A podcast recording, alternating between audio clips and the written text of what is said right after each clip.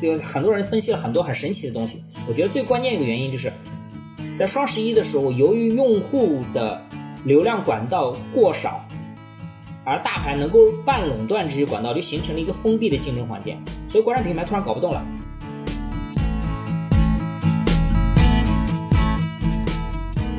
女生其实是会有攀比的，其实他们的心理其实会在社交话题里面，在女性的小的群里面，哎，你最近在用些什么？我在用些什么？时候，他们在分享这个时候，他们心里心里是有一条敏感的线的。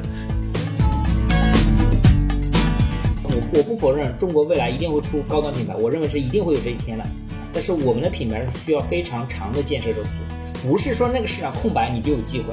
而是那个市场空白它应该是有原因的，你能不能找到这个原因的解决方案？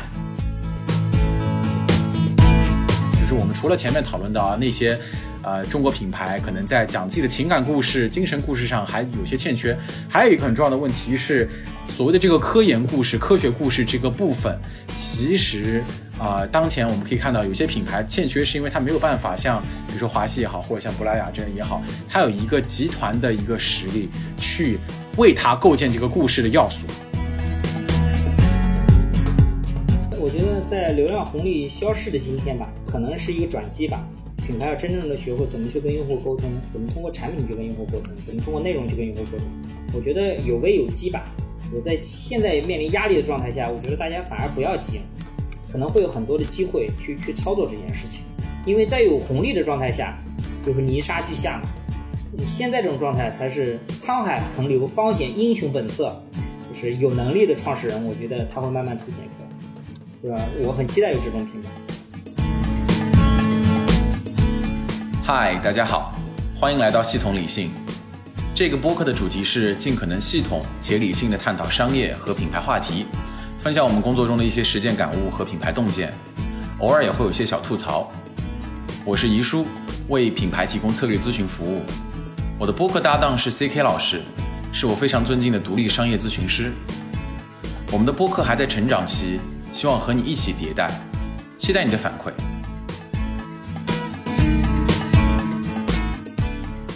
呃，请明星破圈的这件事情，它本身也就涉及到我们未来要讨论的，就是说，哎，这些新锐品牌在他们的这个崛起道路上，那个他们跟这个当前的这个垄断地位的大牌，包括头部的这个那个国货品牌，当然极少数了，还有一些这个真正面对这个外资品牌的时候，雅诗兰黛、欧莱雅集团的时候。他们去存在一个话语权抢占，甚至是说你有钱，你可能都抢不到这样的一个明星，因为你从一个中低端价格往上走的时候，你没办法说能够获得像杨幂这样的顶流明星的这样的一个青睐，因为跟他的这个品牌的一个声誉和品牌的一个等级形象是不符的嘛。你看杨幂代言的那些其他的服饰品牌、顶级的奢侈品品牌是什么，对吧？所以他才能够去跟。雅诗兰黛去合作，或者说是去让兰蔻这样的品牌去请他，而这些国货品牌其实往往就算你有钱，你也没办法去请到这些品牌，所以才可能一步一步的往上走。这也是导致大家其实在这个领域非常这个可能进退比较困难的一个问题。所以这个就涉及到我们下面一个大的话题，就是呃，我们当前其实讨论到了这个功效护肤它的一个崛起，伴随着它崛起了这么多的这个国货品牌，你能够看见其实大家希望在。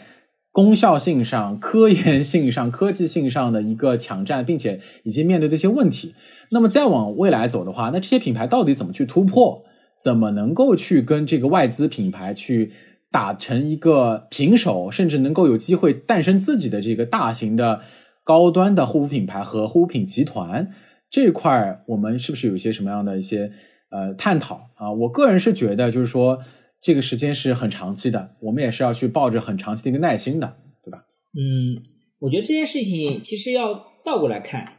就是我们要去看它未来会怎么样，我们要看它为什么会有这一波，就它的成因是什么？就是为什么我们突然发现啊，一六一七年、呃一八年、一九年突然成长出一大批品牌出来，从最早 HFP 开始，对吧？那是一八年，对吧？对吧？就是为什么会这批品牌？我我的理解是这样的啊，我觉得有三点是很重要的。有三个原因，三个点是很重要的。第一个点，我觉得是我们要看叫 PEST 模型，我们要看大的政治环境。我们原来政治经济技术，对我们原来国内的中低端的护肤品牌，其实很大一个部分是由韩国品牌占据的。所以在一六年、一七年我做海淘的时候，就是你能数得上的品牌，基本都是韩国品牌，什么美的惠尔啊、是是是克克莱斯啊、李德兹啊，就是这些品牌。悦诗风吟啊，悦诗风吟就是这些。对，一七年发生了一个很重要的转折点事件，是萨德入韩，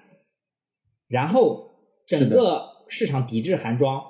无论从正规的进口、跨境贸易，还是从代购，整个市场留下了一个巨大的真空，巨大的真空。这是我觉得这是一个很重要的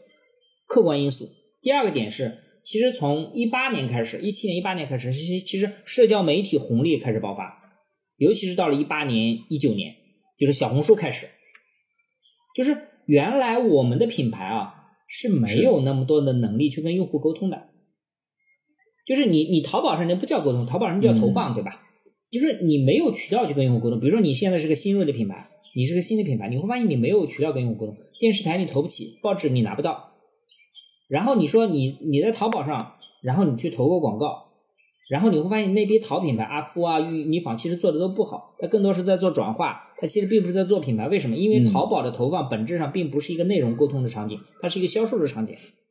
但是从社交红、社交媒、社交媒体开始，社交媒体开始，虽然淘宝这么多年想想改，哎，品牌有了一个跟用户直接沟通的过程，它会告诉用户我哪儿好。那最典型的状态就是从公众号开始，一八年，HFP 抓到了这一波，Home Fisher Pro 抓到了这一波，他跟用户沟通说，哎，我的产品为什么好？而且真正扎扎实实抓到这一波，它快速的就起来了。就是品牌有这个机会去做这件事情。还有第三个因素，我觉得也特别重要。我们传统线下的生意是一个封闭性的存量竞争环境。什么意思呢？就是一个门店里面给化妆品的展位就这么多，可能只能摆五十个产品。国际品牌少一批，国内的老牌子扫一批，是留给你新品牌的机会已经很少了。而且你即使拿到位置，也是一个很差的位置，你根本没有销售的机会。它是一个存量的封闭性的竞争环境，所以你小品牌你没有机会。但互联网是什么？互联网是一个是一个开放性的增量市场，就是你可以通过无数的碎片化的媒体去跟用户沟通，通过淘宝这种这种这种销售的渠道去跟用户直接卖货。大的品牌已经没有办法垄断销售渠道和媒体，你可以跟这些用户沟通，所以它会形成一种销售的状态。所以你看市场有真空，对吧？然后突然有用户的沟通红利，而且大的品牌没有办法限制你的媒体投放和没有办法限制你的媒体投放和销售渠道，所以这批品牌是很快就起来了，就抓到机会的，像 Home Fisher Home Fisher Pro 抓到了公众号那一波，WIS 抓到了小红书他们那一波，微博的那一波，然后再后来的是短视频的半亩花田这批品牌抓到了一波，只要抓到了，很快就起来了。因为什么？因为这的确是一种时代的红利。但是我们来看另外一个现象，你会发现特别有意思。嗯，你会发现，虽然这些品牌平时都做得很好，但是过到了双十一，发现它就搞不动了。就是你到双十一，你去看美妆最有意思，前面几乎清一色全大牌，为什么呢？打不过大牌是，因为你会发现双十一很像线下，它是一个半封闭的存量竞争场景。你会发现所有的流量入口只有这么多。你淘宝上，比如说活动展示位，对吧？超级品牌日，李佳琦的坑位，嗯，所以你会发现，几乎大部分的用户原来是在一些碎片化的场景里面接触，突然涌击到一个几个主要的通道里面去，而这些通道里面，就只有大牌能花得起钱搞定这些资源。所以你会发现，国产品牌并不是在双十一的时候说啊什么什么什么什么，就很多人分析了很多很神奇的东西。我觉得最关键一个原因就是在双十一的时候，由于用户的流量管道过少。而大牌能够半垄断这些管道，就形成了一个封闭的竞争环境。所以国产品牌突然搞不动了。你会发现，能搞动的国产品牌只有两类。第一类就像薇诺娜、像珀莱雅这种，巨有钱，就是你你花钱我也花钱，就大家对着扛嘛，能抢得过，能抢得到，起码能抢得到资源。因为大部分品牌是要靠曝光的嘛，你没有曝光，像国产品牌你就没有销售嘛，你抢不到曝光嘛。因为因为我们俗称双十一之前你有钱花不出去嘛，所以这种大厂能抢到资源。包括像华西啊，它能够拿到李佳琦他们那些直播坑位。还有一种品牌，就是它平时的用户粘性做的特别好，可能双十一它的曝光也没有那么多，但是销售依然也做的不错。这里面比较典型就是资本，比较典型资本。你会发现绝大多数我们谈到的新锐、很累，为什么很累？做双十一，不是因为流量费用变贵，而是因为你有钱都买不到流量坑位，因为只有这么多坑位被大牌们全都买掉。所以这种事情会间接造成了，就是每到双十一就会发现我们的品牌根本打不过人家，然后大家就会谈到一件事情，就是品牌升级的问题嘛，就是就是我们刚才要聊的事情，就大家会谈，哎，这些品牌怎么样啊？要不要升级啊？怎么样去跟大牌去做啊？我们什么时候才会有高端的机会？会衍生出一系列的，就是我们市场上的话题嘛。这个我觉得是有这批品牌成长的根源路径，我觉得来看，可能很多东西就会更清楚一些。是存在一些路径依赖的，对吧？我觉得这个也是一个很明显的一个话题，因为对于任何呃过去的成功是依赖着这样的一个逻辑，比如说可能有突然空白的市场，然后以及刚才你提到的这个流量的红利，啊，甚至包括我觉得其实这些品牌依附着这个一些呃国外的一些技术，或者说是一些本土 OEM 厂商的技术，能够快速形成一些。呃，相对来说低价、中低价平替的这样的一个产品爆款的一个形式和特征，这些都是他们在早期可能快速崛起和成功的一个呃流量的一个来源。但是真正到了能够去抢，因为我们觉得抢真正你在像双十一这样的节点，你的这个曝光也交流量，对吧？但是这个曝光实际上是你能够在双十一这个所有人都关注着要买买买的这个时刻，这一刻。每一秒都价值千金的时刻，其实它更能够有所谓的品牌的效应啊，也不是说就只有销售的。我觉得双十一并不是只是一个销售的节点。那么，所以其实这个部分的时候，你反而你在做品牌，你也是有点寸步难行的。你只能说你在所谓的社交媒体、自媒体、欧米链上去发一些自己的内容。就上期我们也讨论过了，对吧？你可能你就拍了个片子，结果你发现你就自己去投了一下，自己在自己的这个媒体上发了一下。如果说他是。用心的做的真的很有洞察，那可能能火。那大部分的话其实没有这个效果啊。所以说呢，这个其实你会发现，大家在这个品牌上也有其实这个事情很现实，因为最近行业内讨论比较热的话题就是关于国产品牌能不能有高端品牌的问题其实就是一个品牌升级的问题，包括很多品牌在做，呃，比如说价格能不能上上去？原来做三四十块钱的呃的洗面奶的，现在能不能做三百多块钱的面霜，对吧？比如说，包括包括彩妆有一大批品牌，包括国货品牌里面，比如说以前做卸妆油的几个品牌，现在也想做两百多、一百、两百左右的这种精华精精华油。比如说你会发现大家都做的很累，就大家会讲说，哎，我怎么去做品牌升级？就大家就很很多人会谈这个概念嘛。谈这个概念，我觉得，我觉得还是我刚才的话题，我觉得我们是要看这批品牌怎么来的，就是你吃流量红利，通过曝光去转化。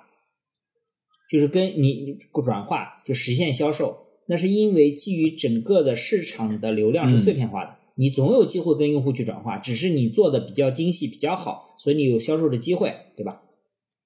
但是你你跟用你跟品牌之间的连接其实是很弱的，你跟品牌连接是很弱的一个很重要的原因是什么？是因为你强调的是功能属性，而从用户的角度来讲，他的主要诉求不是功能属性。他也很清楚，其实你搞不定你说的功能属性。你说用户会相信你说用你的东西七天十天能变白吗？鬼才不相信你，我不会相信，因为大部分用户其实还是有一定认知的，不停的有不同的 KOL 给他普及，对吧？不停的开会告诉你美白是有很多很多因素的，比如说你不擦防晒，你涂了美白的东西也是白白搭，对吧？它会有很多普及性的内容出来，所以其实用户很清楚，便宜的产品并不是说它不好。而是说，你强调的功效的东西是没有办法达到你理想的预期的，所以用户很清楚。而用户的需求是什么？不仅是功能性，还有精神性。所以这个时候，他们原来之所以选择国产品牌，是因为他们认为外资品牌太贵了。比如说，外资品牌原来卖五百多，国产品牌原来卖一百多，他现在买国产品牌。现在外资品牌告诉你，哎，我降价降到五百块以内，买一送一。然后小算盘一算，发现买外资品牌跟买国产品牌价差一套东西就差个差个二三十块、三四十块，差不太多了。他很果断，的就抛弃国产品牌去找外资品牌。嗯，所以这里面其实我们要去要去要去发人深省去想这件事情。的确，外资品牌有很多先发的优势，但是我们在跟用户沟通的内容上是否存在着很多的问题？存在很多问题，就比如说。原来我是做三四十块钱洗面奶，我现在想说服用户买三四百块钱的面霜，这件事情很难哦。为什么很难？因为当用户花到三四百块的时候，他有很多选择，八欧也是这个价格段嘛，巴黎欧莱也是这个价格段嘛，对吧？对，就是你会不是说是本质上来讲，这个品类还是要去界定它的品类关系，就是它是不是一个它是一个功能属性的状态，还是一个精神属性状态。当我的产品卖到三四百块的时候，是不是打功能属性依然能支撑得住？我觉得这是一个很重要的点。我讲我的观点啊，仅代表个人，仅代表个人。嗯嗯嗯，我们去看国产护肤品的价格带，主力的价格带是八十到一百五之间，所以基本上大概的护肤品就是，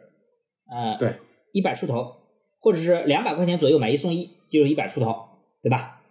买一送一就送正装嘛，像百之萃这种、买一送一送正装就是一百块钱出头。第二个价格带呢，原来啊，原来在两三年以前其实是没有第二个价格带的，所以你会发现红木非洲红木非洲 Pro 很聪明，上不上去它做十五没有一百二十八块，他为什么不做三三十 ml？因为他做直接做三十我的包装 ml 的做两百多卖不动，是他所以他降十五 ml，对吧？然后实际你拿到十五 ml 是很小的一个，但是你在详情页你是看不到的。对对对，对，所以感知是感知不到的啊，对，卖图我们的时候其不是黑实消费者感知不到。这是真实的东西。但你会发现，最近一年多，用户开始接受嗯，一百五到两百五这个价格段的东西。最典型的，比如说薇诺娜，比如说珀莱雅，嗯比如再高一点的，比如说润百颜，就是就是你会发现这批品牌的核心嗯特点是什么？它有一些很强硬的科技倍数，所以用户愿意从一百块钱左右跳到两百块钱左右去买它的东西，这是一件很值得鼓励的事情。是很值得鼓励的事情，就是用户其实我们可以做一个推论，就是用户本质上原来不愿意花两百多块钱买东西，很重要的原因是因为他对于你承诺的消费利益其实是并不买账的，他认为你做不到。哎，当有一个品牌拿出了很强的背书，比如说薇诺娜说医院背书，玉泽是医院背书，对吧？珀莱雅说是原料背书，老厂背书，哎，用户是愿意花两百多的，甚至于到了润百颜这愿意花三四百块钱去买东西。但是大家会发现，薇诺娜也罢，润百颜也罢，哦不，润百颜还那个点，薇诺娜也罢，或者是像珀莱雅也罢，这品牌，你会发现它再往上就很难了。你会发现再往上就难了。所以我们可以大致的做一个大，是就是大胆的猜推断啊，就是国产护肤品的用户的常规认知现在是在八十到一百五。比如说水乳，你再高一点到一百六十八、一百七十八，比如说像呃 PMPM 大概就是这个价格段，像西木源大概就是这个价格段。真正你要达到单件一百五到两百五，目前国产品牌能做的品牌很少很少，再往上非常难。你想华西是多么强硬的一个背景，它才能做到三四百块。如果一个新的品牌出来，像 LEO 这种做一个面霜，现在他说我的面霜做了三百多、四百多，你觉得用户会买账吗？用户不会买账，你缺乏支撑，缺乏强有力的支撑。而这种支撑，我认为已经不是谈功能属性、谈成分能顶的、能顶得住的，光功能能顶得住不够的。尤其是你还自己没有本身嗯没有科技背景加持的状态下，大家要谈精神属性，包括嗯哎，嗯，而且这个精神属性，我会觉得不只是说就是讲感性的东西，就是如果说你的这个科研的这个部分，你是有一个我们说 legacy 是有你的遗产的话，是有像什么百年的历史、五十年的历史，这个本身其实对你的科研的这个呃持续性，对你科研的这个技术给你提带来的这个溢价范围也会抬得更高，对吧？所以这个确实是有一些当前短期内无可逾越的鸿沟的啊。对，就首先你要做到这个价格段的产品，首先你的科技含量、你的用户体验感、你的效果各方面肯定是要过硬的，这是一个产品基础的东西。在此基础上，你需要跟用户去沟通，需要给用户施加附加价值。不管是我现在品牌经常挂在嘴上叫用户自我愉悦，还是叫社交属性，你总要有，你总要有，对吧？你要想一个问题是，同样你的产品卖三四百块，一个外资品牌卖三四百块，用户会不会把你的产品拍个照片发到朋友圈里去？就这是一个最典型的状态嘛。就是同样是，嗯比如说你买了一套八欧的东西，和是买了一套国产品牌东西，价格都差不多，东西都差不多的配置，他可能会拍一套八欧放到朋友圈去，但是不一定会拍你的东西放到朋友圈去。为什么？我们要去想这件事情为什么？这个其实就是这两个品牌精神属性的差别。对，而这种精而这种精神属性的的积累是需要很长周期的，你是需要跟用户慢慢去沟通的。所以，所以，所以你说去去抓住一个成分，一定要去强硬的讲说我们的品牌成分过硬，所以很贵。我觉得这件事情本身是有问题的。本身是有问题的。我我我个人的观点啊，我觉得如果没有很强硬的科技背书的情况下，我们的品牌短期内很难出现三百往上价格段的品牌，会极少，非常少，尤其五百以上就更少了。现在有些品牌，国产品牌的定位其实跟修理可差不多，能做到六百到八百定价啊。我认为这支部分品牌会做的非常艰难。为什么会非常艰难？我们大致是做一个判断：用户如果认可你的硬核，那么你的产品的价格带大概就在两百到三百，对吧？你的综合的价格做到六百到八百，也就是说两百到三百跟六百到八百，你中间大概差三百块钱到五百块钱的差距，你需要找个理由告诉用户说，你多花这三百块钱是值得的。你否则这个感知价值怎么构建出来，对吧？对你否则用户很快很快竞品会出一款产品，告诉你两百五十块同样的配置，那用户说我为什么不买这个？我一定要花八百块钱买你，对吧？你为你为什么要为什么要做这件事情？外资品牌的好处在于他们有一些专业的背书，比如修丽可有一些专业的背书，比如说巴黎欧莱雅它有很长的历史背书，有些品牌知名度，它有一些先发优势，这个是我们的品牌所欠缺的部分。然后再加上我们的品牌很多是要融资的，背后有资本催着，是需要快速的 GMV 增长。所以如果是这样，我一般都建议品牌大家不要想着做高端品牌，定力性做平价品牌，一百多、两百多都可以。对护肤品来讲，利润率都不错，好好做，就不要去想精神层面层面东西，精神层面的东西的积累需要太长的周期。比如说你想做一个，比如说像 PMPM 这种。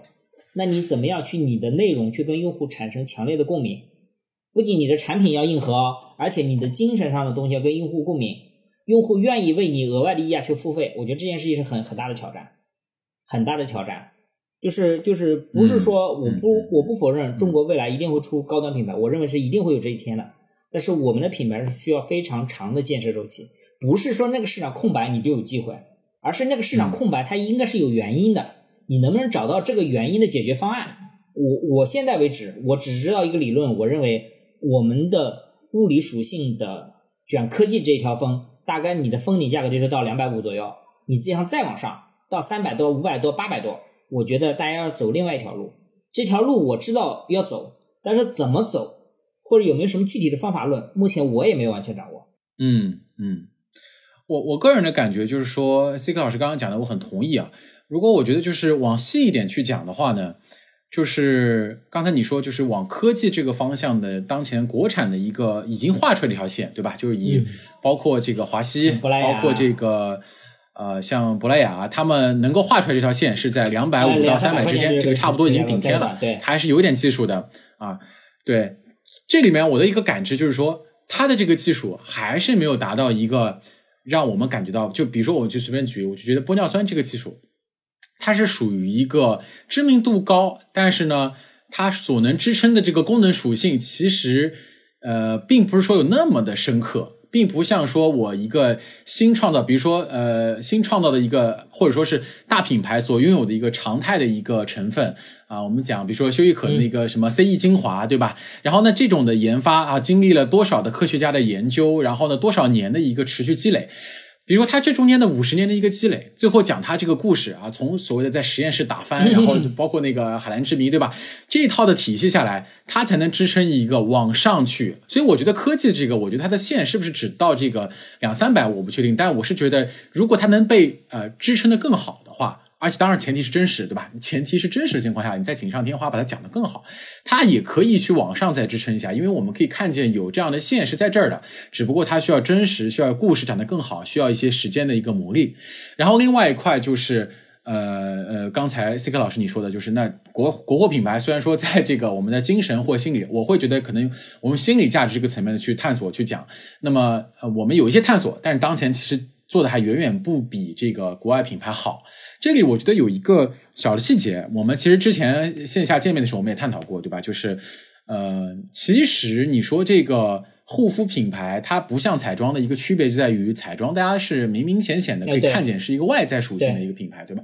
一个品类啊，我们大家甚至可以直接掏出来口红，然后这样的每个人都能看见，像放在包里或是怎么样。但是护肤品类其实很多人是在家里使用的。但是即使是这样，我们也能够看到女生之间，我们俩是对吧？大直男，但是呢，其实我们能够看得见女生其实是会有攀比的。其实他们的心理其实会在社交话题里面，在女性的小的群里面，在提到那个，哎，你最近在用些什么？我在用些什么时候？他们在分享这个时候，他们心里心里是有一条敏感的线的。这个我自己觉得是一个很有趣的洞察。站在我们男生角度来看，那。它这个线其实触达它的时候，就是说，如果你在说我在用的是那些大品牌，比如说我在用这个这个这个呃 SK two，或者说当然 SK two 也不能说那么庞大，对吧？我在用兰蔻哪一个产品，我在用这个这个哪个更高端的这个产品线啊，他们说出来的时候其实是带有一定的这个小的优越感的，虽然他可能不会明面的上把它当做一个优越感，因为这样其实会显得这个。呃，稍微有一点点这个不值当啊，但是呢，其实这个东西是匹配着你的这个人的收入的环境，甚至包括你的这个使用场景，包括你的一个呃你的一个年龄条件的，这些其实都是匹配的。所以我其实觉得在这里面层面，其实存在着一个品牌的一些。呃，社交的甚至是鄙视链这样的一个条件是存在的。我觉得这是在很多的品类，即使它是一个内隐性的品类，就是消费者不会真的拿出去炫耀的一个过程中，它也是存在的。这些心理的这些价值其实是怎么得来的呢？我觉得就是通过这个品牌在外在的这个品牌的知名度的转化、认知度的转化，而不是说我一定要去教育我这个东西。特别的这个呃女权，或者说是特别的说关注女性，我觉得不一定要那么深，而是说她足够的知名，她在这个领域呢足够的被女生都去说啊，她就有这样的一个所谓的口碑，她就已经给女生达到了一个这样的一个效果了，她就已经能够支撑得了她这样的一个心理和情感的一个诉求了。因为今天我也在用这个，而这个东西呢是那群啊比较啊，比如说她比较收入条件比较好的女性也在用的这个内容，所以我觉得这是她的一个。大型品牌，这个尤其是外资品牌，它比较具备的一个价值。对，然后我我自己就是因为我们从那个呃一六年、一五年，其实在广告公司啊去服务一些外资品牌的时候，我就有个感知，因为我们刚刚其实说到这个话题是，呃，中国品牌它未来这些国货能不能有机会高端化，对吧？我们看到有些品牌它已经占据到了。两百以上的这个价位段了，但是你想再往上走很难。而大牌确实，你说它卖到这个一个套组几千块，然后单品卖到一两千块，其实都是存在的。那么我们在服务这些当年服务这些大品牌的时候，虽然我自己作为一个一个男生，我其实并不能说啊这个有这么明显的一个直观感受，但是我们站在内部服务的时候，能够感受到这个外资和本土品牌的一个差异啊。这个我其实觉得是我想要去分享的。呃，当年我们接触过的品牌，包括娇韵诗，包括悦木之源，包括妮维雅，那呃，其实能够感受到的就是，呃，他们的一些优势和劣势和国货品牌的优势劣势正好相对应。比如说外资品牌呢，它的呃，在做它的规模化的营销和传播和品牌化的活动的时候，它会相对体系化。这个最直接的体现就是说，他们会呃给到很明确的生意策略的梳理。来告诉你，哎，我们当前呢，其实在这个市场市场的一个整体环境是怎么样的，啊，包括这个市场上排名前五名的是什么？我们是第十一名的玩家啊，整个前十五名的玩家占据了多少的份额？那么我们过去的一个份额下降，是因为这个玩家崛起了，而那个玩家下降了，那么所以导致了我们在这块层面有一些什么样的市场的一个调整？于是的话呢，我们有些什么样的生意策略啊？我们接下来的沟通目标是什么？沟通目标回应他的生意策略，这跟我们我们上一期讨论这个 国货品牌在做那个大型这个营销传播的时候，他们的弊病是一样的。那国货品牌在这块其实做的就非常零散，它并没有这样的一个一一对应的关系。尤其是一个小细节，就是国货品牌其实往往不会说我真的有一个自己的详细的策略梳理，从生意到传播策略，然后再让你去进行请一个公司来去帮你进行沟通的定位的策划、沟通的创意的一个策划，它不会有这样的一个过程。而这块呢，其实，在我们在一五一六年的这个这个甚至更早啊，其实我相信第一代广告人，其实在看这些国外资品牌的这个体系化表达的时候，就发现他们在这块真的做的非常详细。那么它相对来说的话呢？呃，它的一个问题就在于外资品牌的一个相对僵化。这个其实前面 C K 老师你也提到了嘛，就是呃，在大型的这个韩妆品牌去退却的时候，空出来这个市场的一个空白，下探到这个中低端的一个价格段的时候，那么这些外资品牌其实并没有快速的去占领，也并没有快速的感知到流量。平台，尤其是细分的流量平台，快速的出现显现，怎么样有它的一个玩法打法，然后快速进行转化。小红书啊、抖音啊这些外资品牌，往往也经历了一段时间的一个学习。哎，对，所以这些也是他们你看他们中规中矩，对吧？很体系化，什么都有，但是呢又相对僵化。那这些呢，其实又是中国小品牌的一个趋势。我们从一九年开始陆陆续接触的一些中国的一些国货小品牌，会发现他们的这块反应很快啊，立刻有个什么新平台，我上的很快，怎么去运营，怎么打 KOL，怎么去抢占啊，怎么跟 KOL 谈，这个就很快，很快就能抓得住。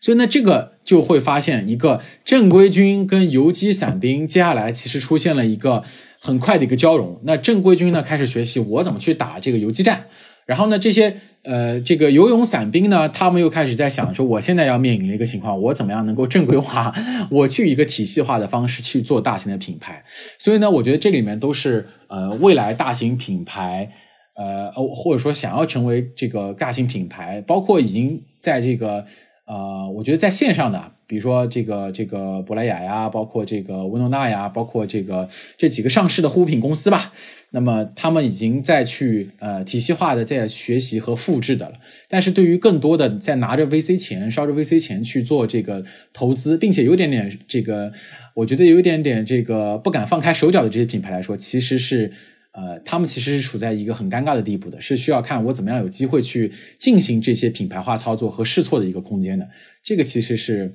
很大的一个一个一个需要去趟的一个水。我很同意你说的这些东西啊，因为这个的确是有很大差别的。这个东西就是跟叫大船稳当和小船好掉头其实是一个逻辑，就是大有大的好处，小有小的好处。对的。我补充一点啊，我们从另外角度补充一点，就是。其实你刚才讲的那个，包括像当年蓝妹的讲的那个故事，包括像修丽可讲的故事，其实这里面可以通过一些呃行为经济学和呃消费行为学的一些一些一些东西去解释啊。首先一个就是我们看需求曲线，就是我们从功能属性的角度来讲，就是讲产品的物理属性的时候，人的消费是随着价格的上涨而逐步下降的，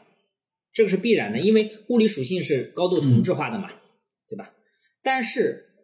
价格的上涨带来另外一个衍生的效应，就是价格本身就代表一种消费阶级，所以它的需求在一定程度上，如果品牌能够作为一种消阶级的象征，其实它的需求曲线是有机会反向调高的。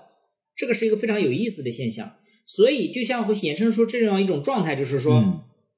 嗯，比如说一群女生会在一起讲。我们用什么护肤品？用什么护肤用品？比如说几个女生说：“哎，她用的是什么什么国产品？她用什么国品？什么国品？”突然有个姑娘说：“我从来不用一千块钱以下的合资呃外资品牌，我至少要到辣妹这个级别。”别人瞬间就不会不说话了，你知道吧？就是形成形成一个强烈的社交鄙视链。不说话了，对对对对对。他并不是说我用产品好不好，而是说我跟你们不是一个社会阶层。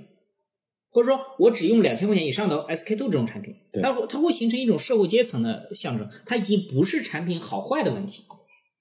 已经不是一个产品好坏的问题。这个其实，在某种程度上，是我们讲是需求曲线的一种反常现象，或者叫社会声望现象，或者叫伯伦特效应，其实都都 OK 的。这里面呢，衍生出另外一个很有意思的现象，你刚才讲的，比如说像蓝妹讲的，什么一个科学家皮肤烧伤了，所以他用了海藻修复了，对吧？然后修丽可。他会讲是一个皮肤学博士做的品牌，对吧？比如包括伊丽莎白雅顿是当年的美容大师，对吧？也呃雅诗兰黛也是，对吧？雅诗兰黛夫人也是，对吧？包括像呃对对，包括像 Doctor Brandt 布朗特医生是当年也是著名的美国的皮肤科医生，包括裴利康，裴利康这个品牌也是著名的皮肤科医生裴利康教授做的品牌，对吧？这里面有核心东西是另外一个东西叫安慰剂效应。安慰剂效应是什么呢？就是你这人是这样的一种状态，说我花三百块钱东西买，你花两千块钱东西买，我两千块钱又有两千块钱的价值，我不能说因为它就贵，他要讲有个理由，这个理由是什么呢？就是安慰剂效应，他需要讲个理由，比如说，比如说同样的东西，比如说，比如说他说他用蓝妹，你说你用一个平替的海藻提取物的产品，他就会跟你讲蓝妹这个产品的历史是什么？是一个科学家烧伤了。脸部毁掉了，后来通过这个产品把自己的面部问题搞定了，或者说一个皮肤科医生通过什么什么故事，你会发现这是一种安慰剂。他在强调我比你多花的钱是因为我找了一个很厉害的人帮我做了一个产品。所以我们倒过来说，现在很多人，我们刚才讲到的例子，比如说，比如说，比如说，比如说华西生物，华西生物现在的润百颜、卡迪价格卖的不错，在某种程度上来讲，我们在说我们买的。同样的玻尿酸的时候，我们为什么愿意买润百颜东西，我们会用户会怎么说？说说这是华西出的东西，华西是玻尿酸最大的品牌，他们家东西一定好的。你们会发现，这其实是一种安慰剂效应。其实一百多的玻尿酸不一定比华西的玻尿酸差，当然也不一定好啊，这个我们没办法判断，我们也不去判断。但是用户在讲这件事情的时候是需要一个安慰剂的，所以你会发现国外的品牌，尤其是那些大牌，特别会讲故事，特别会讲。但你会发现我们的品牌不会讲故事，就是我的品牌，我的产品卖八百块，为什么卖八百块？没有什么好卖八百块的，我的科技硬核我就卖八百块。但你会发现国外的品牌它不是这么讲的，它不是这么讲的，对吧？比如说像伊丽莎白雅顿，它它的它的那个品牌 logo 是那道红门。就是当年雅顿夫人在美国开美容诊所的时候，开美容院的时候，她那个门就刷成红色的。她后来就用了那个门做了品牌的 logo。哎，你要讲这个品牌，大家就可以讲故事了，说，呃，雅顿夫人当年怎么怎么样，对吧？然后为什么要用这个门做这个东西？哎，你看我这个东西花的值吧？是有历史有背景的。但我们的品牌很不擅长这个东西，很不擅长这个东西。但是你要讲华西，它其实是有，嗯，所以又回到我们。前面讲那个东西，你说我们消费一个护肤品，真的是消费功能利益，是消费科技属性，还是消费精神利益？我觉得到这个层面，到安慰剂这个层面上，它已经是一种精神利益了。就是你要给用户一个理由，嗯，就实际上你就是花钱多了，用户就是想炫个富，嗯，但是他要有个理由，他不能那么赤果果的炫富。比如说，很多人会跟你，很多人会跟你说，我用苹果手机是因为苹果手机安全呀。对吧？很多人有这种论调，对吧？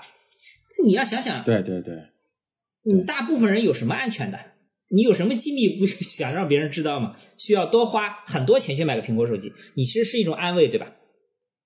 是一种安慰，对吧？还有很多人说啊，我致敬乔布斯，这也是一种安慰，对吧？是，就是情感带来的偏好带来的溢价，其实是没有办法被直接一两块量化的，它可以一下溢价很高。所以，我们延伸这个角度来讲，我突然想到这个角度来讲，就是我们的品牌一定要给用户提供这种东西。就是让用户在讲起你的产品的时候，不至于理亏，觉得自己都花了钱，而是要振振有词，说我这个产品贵是有理由的。比如说，我买润百颜贵，就是因为润百颜是全球最大的玻尿酸生产商，也是最专业的玻尿酸生产商——华西生物生产的，这个理由很充分，对吧？他不会觉得自己多花了两百块钱很丢脸。如果你的品牌让用户多花了钱，用户觉得很丢脸，用户是绝对不会再买第二次的，绝对不会买第二次的。所以这件事情丢丢丢衍生出来说，我说我们的品牌怎么样去做做精神利益？我觉得有很多东西很重要，包括我们上一期播客里面讲珀莱雅，说珀莱雅的那个醒狮少女做的很好，对吧？哎，我觉得这就是很重要的东西。比如说，有个女生有可能就会说，我买珀莱雅是因为什么？是因为珀莱雅支持我们女性啊，这就是一种精神利益的东西。对，这个理由特别给了一个理由。当然，这个理由我们现在倒推了，可能我们前面我对于功效护肤的判断论调肯定也是错的。可能很多品牌卷这种功效护肤，卷这种科技科技共创的东西，医医美共创的东西，理啊给安慰给，但是我觉得这个理由不够硬核。我可能觉得它不够，嗯，或者说呢，我我觉得它是不是不够硬核，而是说大家陷入到一个都是在。同一个方向上去不断的加一加一加一，然后呢，如果你对对你稍微换个方向的话，那其实你讲故事的方式，表达我自己这个科研或科技，或者是我的这个可以值得我信任背书的这个点的不同方向的话，其实就会增强我的这个呃信任的效果了啊。所以其实不要去光去卷一个单一技术。我讲故事，你看，本来呀，我讲说，呃，我在西班牙收购了一个大厂，就专门做生态的，我现在把这个生态拿进来。是是吧？原来很贵的原料现在很便宜了，所以我把红宝石面霜做的很便宜给你们用。这个故事讲的很让人相相信，对吧？是。你看薇诺娜讲的故事也很好。薇诺娜说：“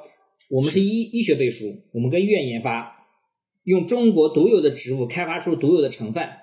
对吧？医生们多少所医院的医生都在推荐。哎，这个故事讲的也很容易让人相信。对，那我们再讲，你们像国产护肤品牌，你讲。红木非说 Pro，你能讲出什么故事来？没有。那你想到西木源，你能讲出什么故事来？没有。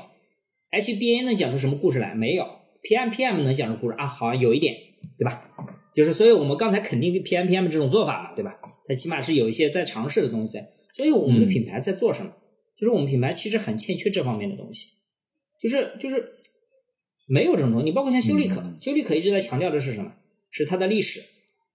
它的研发、它的专业性，包括修丽可非常注重自己在院线产品的是那个。我告诉你一个数据啊，修丽可的院线的销售大概能占中国区的百分之三十，嗯，很庞大，很庞大，大几个亿，这么高，大几个亿。嗯，是的。你要想很简单的问题是，是当你在院线里用了修丽可的产品，你会不会去买修丽可的产品？你不会觉得那个东西贵的，因为你在美容院的消费更贵。对，就是就是，它会有很多，我们我我就是，当然这不是一个成体系的东西啊，这个从我的角度来讲，就是一些零星的东西，突然想到了，给大家有一些，如果你听到给到你一些启示，就是我们需要有很多需要值得去反思的东西。我们不是没有机会去做高端品牌，但是我们现在的打法可能走不通。所以我我我我我跟李老师在讨论这件事情，也是希望能够给到大家一些启发点的刺激。呃，我我自己其实觉得，顺着这个话题讲，我从那些呃很多的这个外资的护肤大牌看到的另外一个特点是，首先我们其实前面提过了，呃，本身你这个肯定要有功效的，肯定要有科研支持的，但是因为你这个细分的品类众多，而且这个客观的路线、技术路线。功能性的这个能达到的公信力利益是很多的，所以通常呢，如果我们不看这些产品线这个层面，我们把它往上提，提到这个整体的这个品牌层面，这个品牌它很难是说我有一个像其他的功能性品类啊，比如说啊、呃，比如说保健品啊，或者说是食品饮料，我能用一个单一的。大的认知定位，或者是一个所谓的品牌的 USP 吧，比如说怕上火就喝王老吉，或者是怎么样这些东西，来一下子。呃，概括得了我整个这么众多的一个这么复杂的一个护肤品类的这样的一个情况，因为大多数护肤品类它是从基础的呃洁面、水乳、这个面霜一直往上去延伸的，对吧？那么所以呢，其实它无法用这样的一个方式，所以呢，这个也对它啊、呃、在。用这个什么样的品牌主张对外沟通的时候，做出了一个要求，它必须得去有一个，除了有我的这个这个这个这个一些纯粹讲产品的功能，我还需要在我的科学故事上，在我的情感故事上都要去发力。刚才 C K 老师就提到了一个很重要的一个部分，就是我们除了前面讨论到啊那些呃中国品牌可能在讲自己的情感故事、精神故事上还有些欠缺，还有一个很重要的问题是所谓的这个科研故事、科学故事这个部分，其实。啊、当前我们可以看到有些品牌欠缺，是因为它没有办法像比如说华西也好，或者像珀莱雅这样也好，它有一个集团的一个实力去为它构建这个故事的要素，对吧？我必须得像你刚刚说那个，我去购买了那个西班牙的那个生态的公司，其实我觉得那个就是一个从集团的一个战略动作来构建一个集团。为所有旗下所有品牌去做一个赋能和背书，构建一个共同的科研故事的一个元元素之一，对吧？我有了这个以后，我才能去共构建这个故事。包括当然，华西本身就有，华西从最早的，其实从那个我记得是从九几年甚至开始就跟这个这个这个福瑞达合作，慢慢有这样的一个技术，慢慢形成自己独立的这个集团，并且现在去运作它自己作为一个全球玻尿酸大厂的这样的一个定位，这个就是它的科研技科研故事嘛。这些故事的支撑其实是。呃，它能够去讲清楚，并且能够产生这个科研呃这个所谓的感知价值，能够超过这个定价呃很多的这样的一个很根本的一个来源。所以我觉得这个我是非常同意 C K 老师这样的一个看法的。那么我们就现在就看啊，就是说，呃，我们回到一个后面一个问题，就是刚才我们其实穿插了很多，嗯已经把一些小的问题带过去了。嗯、那就是说，我们觉得未来一定会有这些高端的这个品牌。那你觉得这些中国的高端品牌，它可以怎么样去诞生呢？这个其实我觉得可能当前是不是就涉及到一些呃呃，我们从当前的布局上来看啊，其实我们在这个国内的资本市场上也有很多火热的这个炙手可热的这些品牌，对吧？刚才已经提到这些了。那么他们是不是就是未来的这个高端品牌的必然的诞生地？是不是中国的自己的品牌，中国的这个欧莱雅，中国的这个这个雅诗兰黛，是不是就来自于刚才说的珀莱雅啊，或者是这些这个这个华西啊这样的品牌？还是说你觉得还有更多的机会是没有看见的，是那些可能小品牌会诞生？我觉得这件事情是这样的，我觉得，我觉得这件事情其实涉及到好几个点啊。我觉得首先一个就是我们其实最早就在讲护肤品存在科技、科技树和鄙视链这件事情。当时我们我们探讨的其实是关于成分的部分了，因为这个是最容易大家能够能够 get 到的嘛。但实际上来讲，我们可以从另外一个角度来讲，就是我们从成分的角度来讲，我我觉得暂时国内的护肤品其实不存在所谓的科技树，就是或者说很难形成自己的科技树。但是我们换一个角度来讲，我觉得这件事情会变成会有另外一种想象的可能性啊，嗯就是嗯我觉得护肤品成分可能很难建立科技树或鄙视链。但是护肤品这个品类本身是有鄙视链的。呃，李老师，你记不记得我曾经分享过一张图给你看过？就是我自己做的，就是就是护肤品，就是我们可以根据它用户谈到护肤的想象的关联程度，我们大家可以给它分为主线、副线和辅助线。主线主要是什么？水、乳、面霜跟精华，对吧？我们提到护肤，对吧？然后副线呢，就是洁面啊、眼霜啊、面膜啊这些产品。然后辅助呃，然后然后这是副线辅线，然后还有一个补充线，补充线就是乱七八糟的，比如说什么眼膜啊啊，什么鼻贴啊，反正这些乱七八糟的一些很边缘性的产品，就它们的关联度是不是完全不一样？就是我们谈到护肤的时候是这样一种状态。那我们再从另外一个视角来看，我们看价格带，你会发现这点就很有意思。价格带最高的是面霜和精华，所以我们用一个象限来看，比如说我们用第四象限来看。比较清楚，那你会发现最靠近圆心点的那个是面霜和精华，然后越往右下角走，其实那个产品价格越低越边缘化，对吧？所以你我们去看护肤品，我们会习惯性认为什么？如果这个品牌的精华或面霜做的特别好，这个品牌我们会认为它是专业的。但是如果这个品牌是做洗面奶起家的，做鼻贴起家的，我们会认为这个品牌是不专业，对吧？就是你会发现这个问题是很奇怪，比如说，比如说一个做精华的品牌，他现在做了鼻贴，你会觉得很很能够接受。但是一个做鼻贴的品牌，或者是一个做洁面奶的品牌，现在突然说做了一款中高端的精华，你觉得你完全不能接受？这个其实有点像三 C 行产业，三 C 产业。比如说你做手机的，你做了一个蓝牙耳机，大家会觉得这个很顺理成章，苹果就这么干的，对吧？但是如果你现在说做蓝牙耳机的，你突然说你说你做了一款跟苹果一样的手机，没有人会认这件事情，懂意思啊？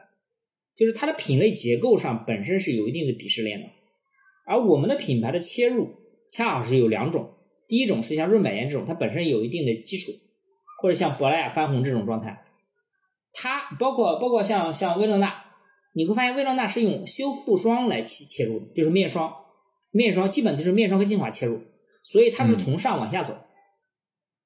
因为你的产品的品类啊、价格点，就是你的精华面霜是你的高点，也就是说它直接决定了你这一个产品这一个品牌的价格高点在哪里。比如说你的精华定价是一百四十九，那不好意思，你后面所有的产品都要比它低，你没有可能说我做一款啊什么水卖一百八十九，用户是绝对不会认账的。我跟你讲，这个认账的概率非常低。比如说你精华一百四十九，你的做一款水的价格大概就是九十九，就卡死的。所以它本身是你的上限，也是你的科技树。那我们像润百颜这批品牌，他们都是从这个角切入的，我觉得他们会来。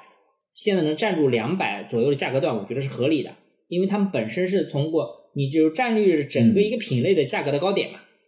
品类的科技树价格高打低嘛。但是我们看更多的品牌是什么？他们是从低端开始走，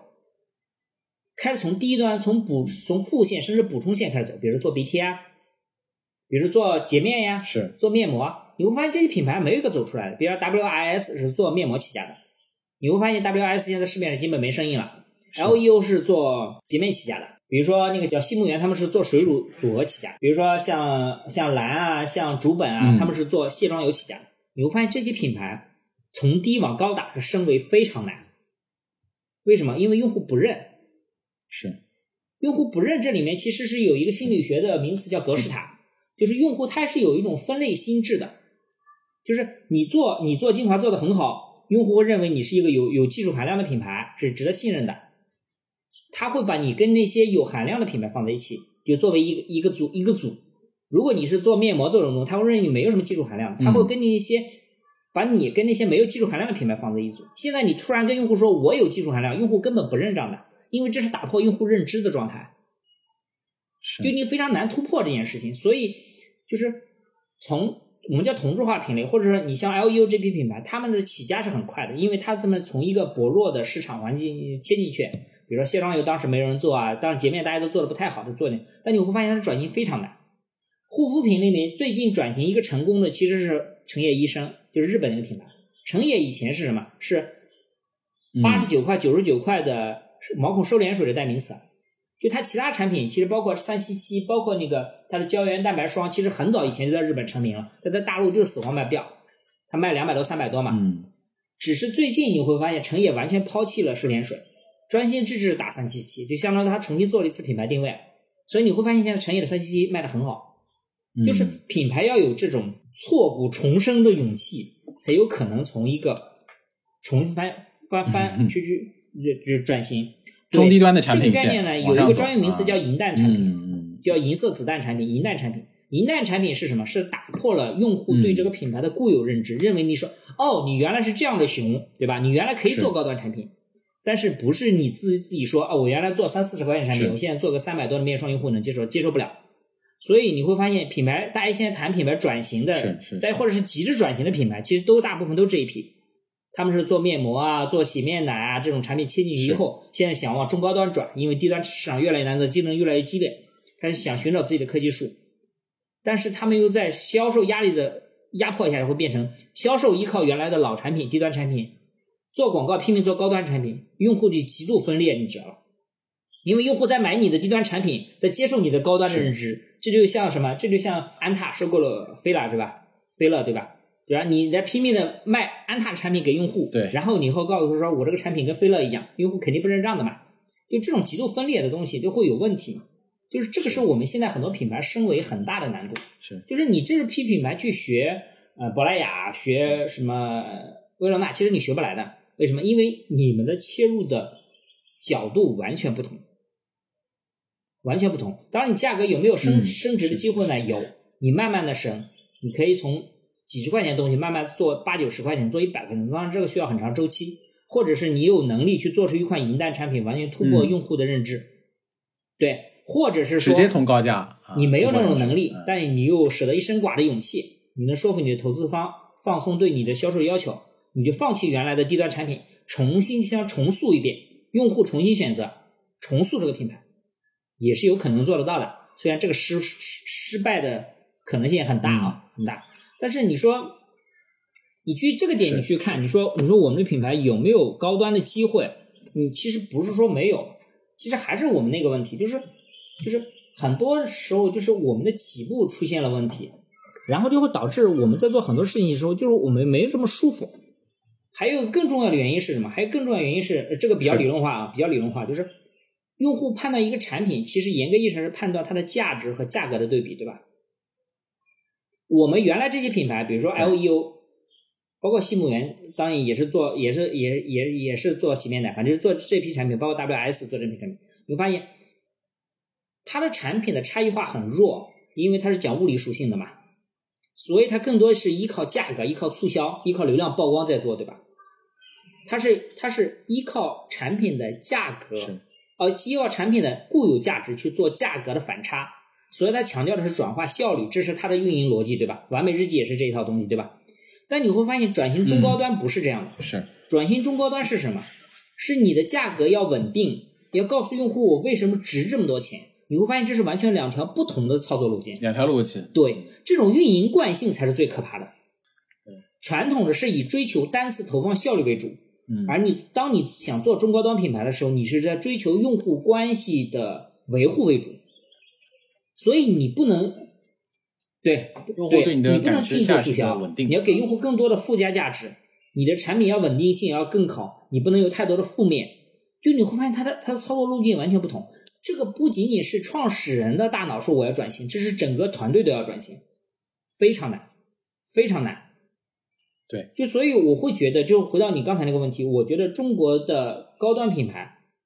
很有可能出现的可能性是，第一个就是现在形成的一些集团化的二次孵化，比如说珀莱雅有可能孵化一个品牌，比如薇诺娜有可能孵化一个品牌，甚至于完美日记有可能收购一个品牌并进来，我觉得这都是可能的。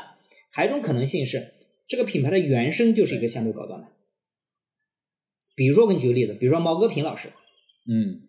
比如说彩妆一片惨淡，价格杀的要死的情况，你会发现毛戈平的价格很高。哎，毛戈平老师他有自己的独特的背书在，而且慢慢拓圈。你会发现毛戈平的价格在整个彩妆里面，国产彩妆包括其实在整个彩妆里，包括外资彩妆，它的价格都不便宜吧，都是属于中高端的。就是它的原生点就是在这儿，而且要有耐心慢慢做，我觉得是有可能的。也就是说，它有可能是诞生于大集团的二次孵化，也有可能是小品牌慢慢起来。但是现在的这批品牌的转型，我觉得有点难。我觉得有点难的最大的原因，并不是他们没有这种勇气，我觉得最大的原因是来自于他们背后背负的对赌。因为要转型，你就要你就要嗯做好准备，一到两年你的销售是要剧烈下滑，甚至整个市场的认知是剧烈震荡的。就你背后的对赌怎么办？就这件事情其实是需要品牌和他背后的资本方共同去推动这件事情，而不是简简单单说品牌创始人他想转个型就能转型的。只有品牌创始人转型，就面临着我们现在看到的问题极度分裂。一方面他不愿意放弃原来的低端产品，拼命要做销售，赢得对赌；另外一方面他要做他的高端产品，但是他的市场预算又是有限的，在用户那边认知是分裂的，所以他的转型始终属于一种不上不下的状态。对，就是我们现在看到的就是那种是特别难的状态嘛。我觉得讲到这个话题的时候，我们探讨的这个很大的话题啊，中国品牌未来的这个高端化的一个问题。我听上去啊，我觉得一方面很难，我觉得我还想到了一个很哲学性的问题，就是对很哲学性的问题。这个问题是什么呢？就是说这个战略这件事情本身就是很难的，因为战略这个事情，它是从你的第一次决策就开始的。如果说呢，你前面做了，因为我们说，呃，当然我们说大点，人生就是在做无数无数次决策，对吧？商业其实也就是无数次决策构成了你的这个商业活动，最后构成了你现在这个品牌的一个形象嘛？决定结果，对，选择决定的。那么，像刚才 C K 老师提到那个，呃，我们说跟这个护肤品类相关的消费者认知到的这些关联度高的这些产品，然后一直到低的产品，它们涉及到价格的一个关联度，这个其实就是我们在品牌战略里面说，它其实是一个产品结构，或者说你产品的推出次序，对吧？这两个都很重要。那么你的推出次数，其实就是你最早期的一个定位，你的抉择嘛，对吧？我到底一开始切入的时候，我是选择一个。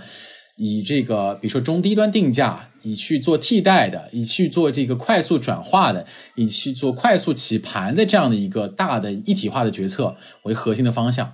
那么这个决策你一旦做下来以后呢，我们说这个战略呢就像是一个多米诺骨牌一样，你就一排一排的往后倒，你每个决策都因为上面这个决策而继续做出来，对吧？啊，我自己经常做的另外一个比喻是说，就像蚂蚁上树。那你一开始选择了上这棵树，不是那棵树。好了，你第一个树干就只有一个树干，然后慢慢的你就分叉，选择这个 A 树枝，然后不选择 B 树枝，不选择 C 树枝，然后呢，最后再选择这个更小的一个细小的树枝，然后最后选择那片叶子。其实你在到了那片叶子的时候，你再往回说，我想要去重新选择那个树枝或树干，这个其实确实很大的代价。所以这就是说，对你。对这个代价有点像是刚才 C K 老师比喻啊，就是说你可能就经历一个很大的这个震震荡，消费者对你的这个。呃，甚至你的业绩上很大的震荡，消费者对你的这个品牌认知有很大的一个改变，就有点像是一个蚂蚁，你从那个树上跌落下来，你重新再做一次选择，那么可想而知，这个所付出的你的这个决策成本有多高，你所付出的这个代价有多高，所以这个其实往往就是从一开始要做好。那这点呢，其实也比较契合刚才我们说，那如果我怎么样去做高端品牌呢？对于那些已经达到达了一定地位的。有一定资本量的这个国产的这个头部的呃资本集团来说，对吧？这个他们有机会重塑一个高端品牌，那重新推出自品牌的话，哎，对，或者你或者你从零开始重新做，啊，总之说白了就是你得这个相当于是要带着一个重新开始的一个心态。这里呢，其实我想强调的就是说，呃，因为我们确实遇到了很多品牌啊找过来，就是说我当前的困境是这样的，然后我能不能高端化？我能不能升级？因为前前前段时间我们讨论那个品牌升级的问题，升级这个词意味着不就是说我要把我这个价格推上去嘛，对吧？我要改头换面，然后让我的价格定价更高，消费者更高端，消费者能接受我的这个感知价值，能够更高级。那这个事情其实这是一种认知错误。对对，就是这个事情从现实上它就是很难，这个很难达到了一个概率上，大多数人都很都得失败。那这种情况下，其实它的这个成功的这个代价，你还不如你直接重新去推出。但是往往这个认知就会被很多的品牌，就像我不会吧，我应该也可以的吧，我说不定重新改一改，我也能成功。我改个 logo 对吧？哎，对对对，然后呢，我重新推出这个新的这个产品，其实这个要付出的这个可能性是非常难的，尤其是在这个这么多细分的。啊，消费者其实某种程度上被这个 KOL 教育的非常越来越专业的这种情况下，其实在这个护肤品类其实是挺难的一件事情。所以我们要重新审视，对于一个本身集团化操作的这个品牌来说，对于一个呃集团化的老板来说，对于一个经理人来说，你们要考虑自己所在的这个位置，呃，是否能够承载得起这样的一个很大的变革。其实我觉得这是一个，如果要做，那就要。画出呃呃一个非常大的代价去做的一件事情啊，就是你要颠覆掉过去自己的体系。我觉得这里面有两两个问题啊，非常明显。第一个问题是，你一个低端品牌转型做高端，比如说你原来做什么几十块钱的洗面奶，你现在想做几百块钱的面霜。首先第一个问题是你去找到那些 KOL，他都不愿意接，因为他没有办法跟自己的粉丝说，说服不了自己。跟粉丝说，哎，这个大家你看啊，这个原来做洗面奶的，做几十块钱、九十九块钱三支的，现在做了个三百多的面霜，粉丝不退他一脸啊？就这个事情本身就很麻烦。这还不是最麻烦的，最麻烦的是，我认为大家在这件事情的认知是一个被迫的状态。就是说，首先你要想品牌，其实我最近不是在写那个关于卖货和做品牌这件事儿嘛，那篇文章嘛。其实这里面其实一个核心的逻辑是什么？就是当你选择了中低端品牌，或者说你选择了同质化的品类，比如说我们卷功能，那其实你就选，相当于在某种程度是放弃了你的定价权，因为你的产品是通差异化的，你是拼价格的嘛。你的核心能力就已经不是价格了，你的核心能力是你的成本最低化。比如说，呃，制造成本差不多，我的流量成本就是比你低百分之五，呃，我就能活，你就死。所以这些品牌现在想升级的一个核心原因，是因为它没办法控制它的成本，它的价格太没办法控制它的成本，成本太高导致它的价格已经没办法覆盖它的成本了，也就是它是亏损的。所以他想出来的办法不是去控制成本，不是去反思自己的成本结构有什么问题。而是说，我把价格提上去，不就可以控制了吗？但是你要知道，这是两种不同的选择，因为你当年放弃了定价权。你说我就想卷百分之十的烟酰胺，大家都卷百分之十的烟酰胺，现在别人卖九十九，你卖八十九，你现在说我想提到一百二十九，用户为什么要认你？当你提到一百二十九，用户全去买九十九的东西了，因为你已经你在价格跟成本这两个点上，你已经放弃了定价权。所以有些品牌，比如说他选择了控制定价权。比如说，他去研发自己的产品，去讲自己的故事，去做好用户服务，他控制了一部分定价权。他比如他价格能做到一百多、两百多，剩三百多，像珀莱雅他们。这个时候你会发现，它跟你的结构完全不一样。它可以成本高一点都没关系，因为它控制定价权。对它，它需要成本高一点。对对，所以它的升级反而是更容易接受。比如说，珀莱雅现在价格涨百分之十，用户也能认的。为什么？因为用户觉得再去找一个同类产品太麻烦了。但是你会发现，尤其彩妆里面更典型。你会发现你的产品涨五块钱，用户都不接上。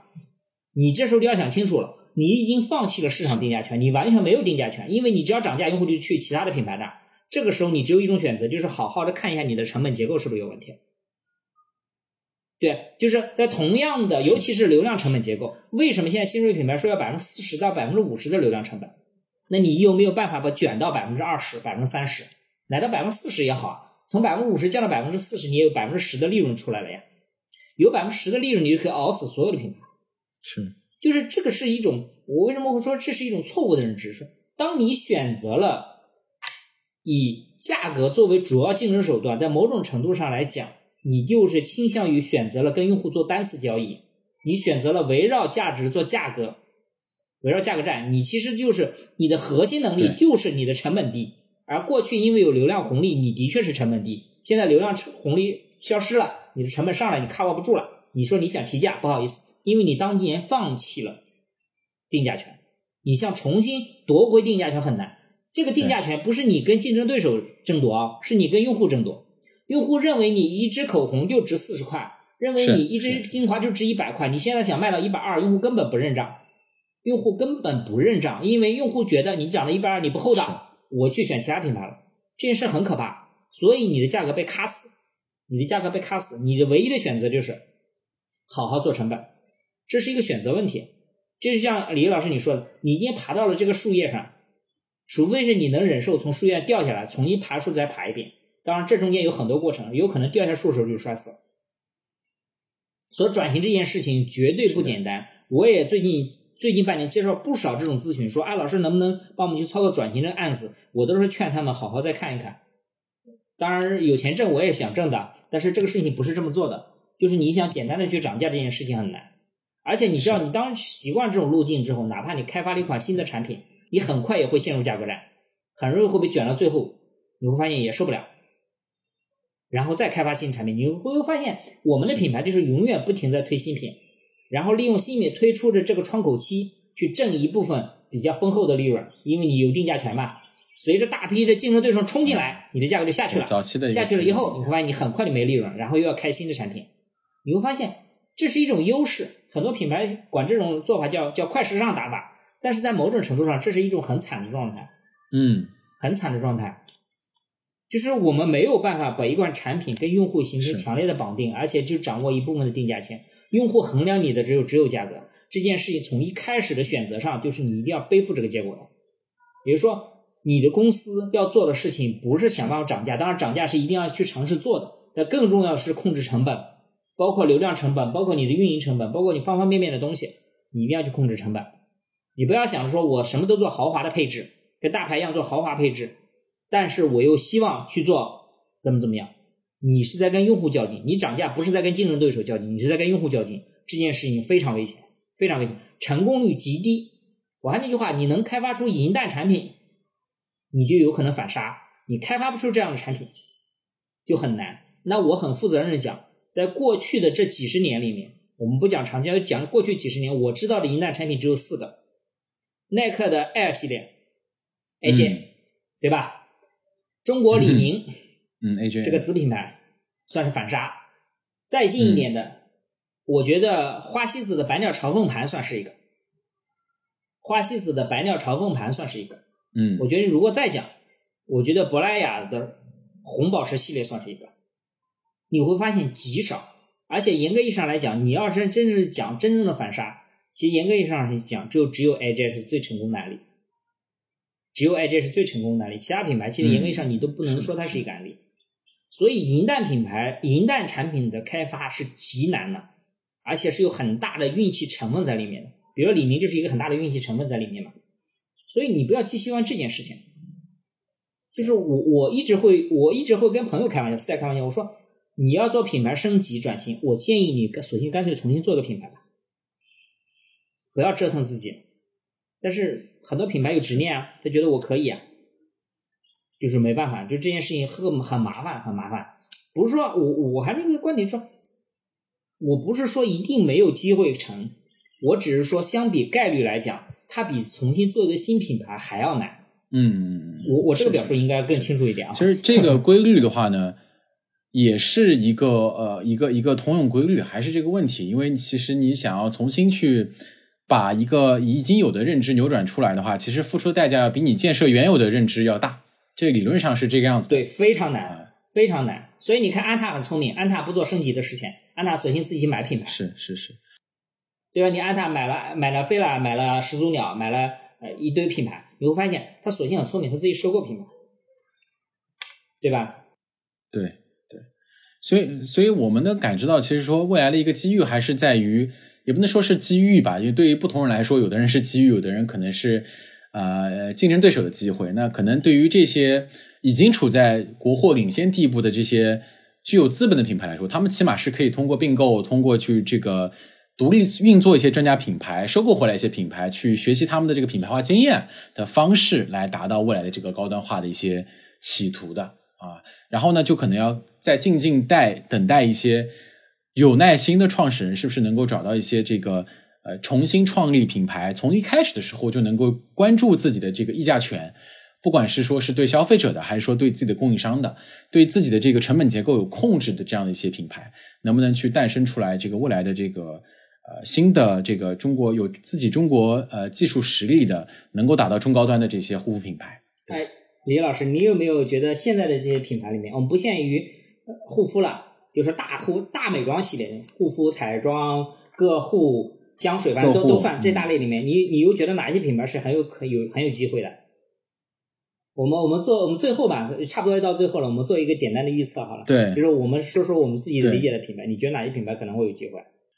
嗯，有机会，你是指就是更偏向于未来能够做出来，做得更久，活得更久，呃，做出高端品中中高端品牌的这些。呃，我看得到一些很明显典型的就是说，能够把利润控制的还不错，然后同时呢又好像能够把故事讲的还不错的这些品牌，我觉得就可以，因为这种信号，呃，我自己其实我不太确定啊，就是。我看到在个护领域，当然其实那个也跟护肤有一定关系吧，就是那个像三谷的那个集团，我看他们的这个品牌在讲故事这个层面讲的不错。同时呢，我感觉到他们，对对对，我感觉他们其实在产品这个领域呢，某种程度上呢，算是挺能够去抢一些先发的，就是一些新的细分，他们就去做。那么这个领域，我觉得他们是不是有机会能够把这个未来品牌化矩阵做好了以后，是不是有机会能够去？呃做更高端的品牌，这个我觉得有可能嗯啊。其实他们当前还是比较去走这个低端的这个路线的，我觉得并没有把价格提上来啊，这是有可能的。嗯嗯。然后，然后，然后护肤品里面，你有你有关注吗？护肤品的话呢，其实就跟那个 C 克老师你的观点是一样的，就是我自己也觉得，本身你说有技术的，呃，不管你说是这个民营企业，这个像华西对吧，像像布莱雅对吧，还是说其实包括那个鲁商奇啊、福瑞达这种算国企对吧？我觉得自己有技术或者说有资本能够去收购技术的，我自己是觉得他们是有机会的。就跟我看快销里面，我也不相信就是呃一些新诞生的快销就能够崛起，我也比较相信像。老牌的这个快销，它有这个体系化的成熟经验，吸收得了国外的经验的这个品牌能够成长一样，所以我相信这几个国货品牌是有机会的。呃，但是呢，新的里面呢，我自己觉得新锐的这个护肤品牌里面，我自己觉得其实还得再观察观察啊。现在不能够去确定他们是不是能够，呃，对，就是能够卖得更好，或者说是能不能把真的这个品牌力给做起来，这个我不太确定。嗯，金老师怎么看？我告诉你，我我告诉你我的判断啊。好呀。就是我比较简单直接，我觉得，我觉得，如果讲中高端定位啊，我们讲中高端定位，从美妆整个的大美妆的概念里里里讲，我现在看好的是关夏。嗯，啊，大美妆。就关夏的，对，就关夏的内容能力和它在战略上的定力非常好，我觉得这个是一个做中高端品牌的一个基础性基础选项。嗯，